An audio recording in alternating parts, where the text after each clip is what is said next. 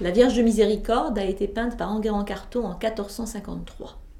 On est donc à la fin du Moyen Âge et il est rarissime que nous ayons la date d'un tableau de cette époque. En fait, on a la chance de conserver la commande, on disait le prix fait à l'époque, qui a été passé donc par euh, les banquiers Cadar pour la réalisation de cette peinture destinée à une chapelle d'une église d'Avignon.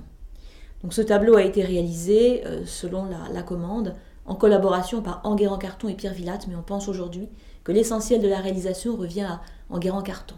Il faut donc situer ce tableau dans euh, l'école primitive, l'école d'Avignon, hein, c'est l'époque où la papauté catholique est donc réfugiée dans la ville d'Avignon, loin de Rome, et c'est là que la plupart des artistes travaillant pour la cour des papes va se rendre afin de réaliser des tableaux religieux.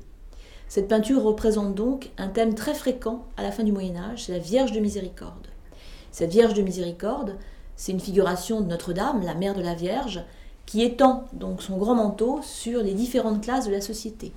Alors on peut voir sur la gauche du tableau les religieux, avec bien sûr le pape, le cardinal qu'on reconnaît à son euh, manteau rouge, à son chapeau rouge, euh, les simples prêtres également, euh, les évêques à l'arrière-plan, les moines tonsurés, donc tous les différents types de religieux donc, qui sont sur la gauche du tableau. De l'autre côté, à droite, on peut voir au contraire les laïcs avec l'empereur, donc le responsable du Saint-Empire romain germanique, le chef de la chrétienté, au plan civil et politique. Et puis derrière lui, le roi et la reine, et puis euh, des personnages des classes aisées, plus bourgeoises, et puis enfin les, les simples paysans, donc qui sont à l'arrière-plan. On retrouve ce qu'on appellera un peu plus tard le tiers-état, à la Révolution. Donc ces différentes classes de la société sont représentées, protégées sous le grand manteau de miséricorde que la Vierge étend sur eux.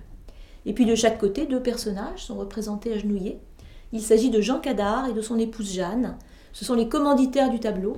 C'est eux donc qui vont commander à Enguerrand Carton et à Villatte ce tableau euh, pour l'église des, Célestins d'Avignon, et ils sont présentés l'un et l'autre par leur saint patron. Alors sur la gauche, Jean Cadar est présenté par Saint Jean-Baptiste, donc le cousin du Christ, qu'on reconnaît toujours à ses attributs, de façon à ce que les, euh, les chrétiens puissent identifier les saints, on les représente traditionnellement avec des attributs. Dans le cas de Saint Jean-Baptiste, il porte le livre avec un phylactère, c'est-à-dire un ruban sur lequel il est écrit en latin Ecce Agnus Dei, voici l'agneau de Dieu.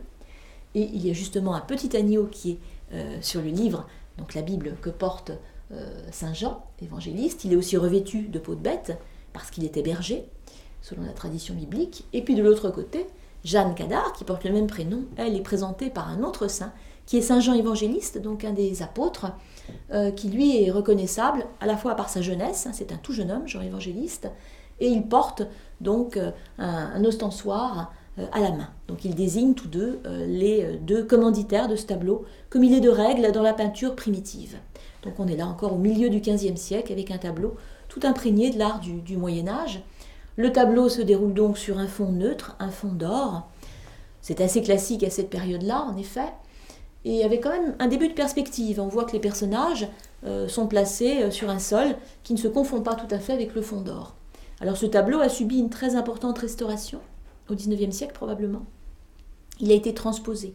Les panneaux à cette époque-là sont toujours réalisés sur bois, sur panneaux, et malheureusement, la peinture étant très soulevée, étant très attaquée par l'humidité, par la sécheresse, par les variations climatiques, eh bien, des restaurateurs ont dû lui faire subir ce que nous appelons une transposition, c'est-à-dire qu'on a détaché la préparation et la couche picturale de son support de bois, en rabotant probablement le support de bois, et on est venu l'en coller sur une toile.